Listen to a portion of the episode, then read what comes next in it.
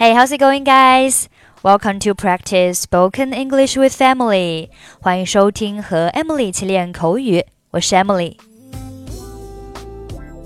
今天我们学习各式各样的饮品，最常见的咖啡 （coffee）、茶 （tea）、苏打饮料 （soda）。现在市面上还出现了低卡雪碧以及低卡可乐，分别是 Diet Sprite 以及 Diet Coke。再比如说，去星巴克会点的卡布奇诺 （Cappuccino）、拿铁 （Latte）、摩卡奇诺 （Mochaccino），还有一些比较养生的茶，比如说茉莉花茶 （Jasmine Tea）。玫瑰茶，rose tea；菊花茶，chrysanthemum tea；大麦茶，barley tea；绿茶，green tea；红茶，black tea。Okay, now let's listen to the dialogue. I'm so tired.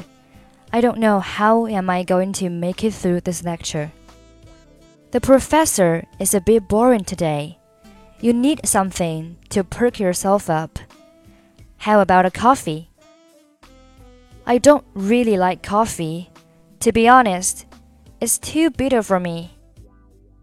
Well, you need something to wake you up. How about a soda? Most soda drinks have too much sugar in them. The diet sodas don't have any sugar in them. Which one would you like?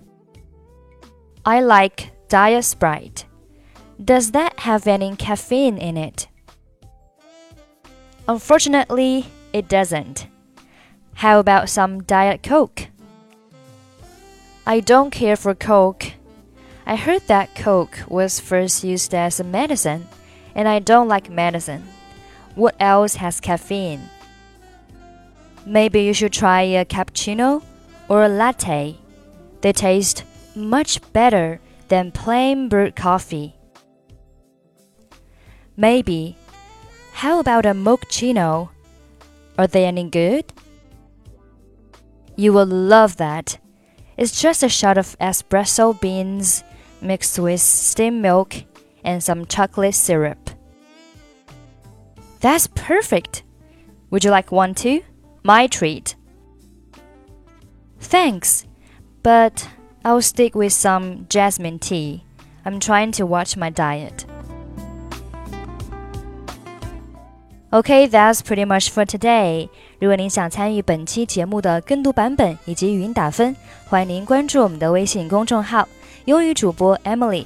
在公众号里回复“节目”两个字就可以加入，或者您也可以关注我们的抖音号“英语主播 Emily”，获取更多英语内容。 I'm Emily. I'll see you next time. Bye bye.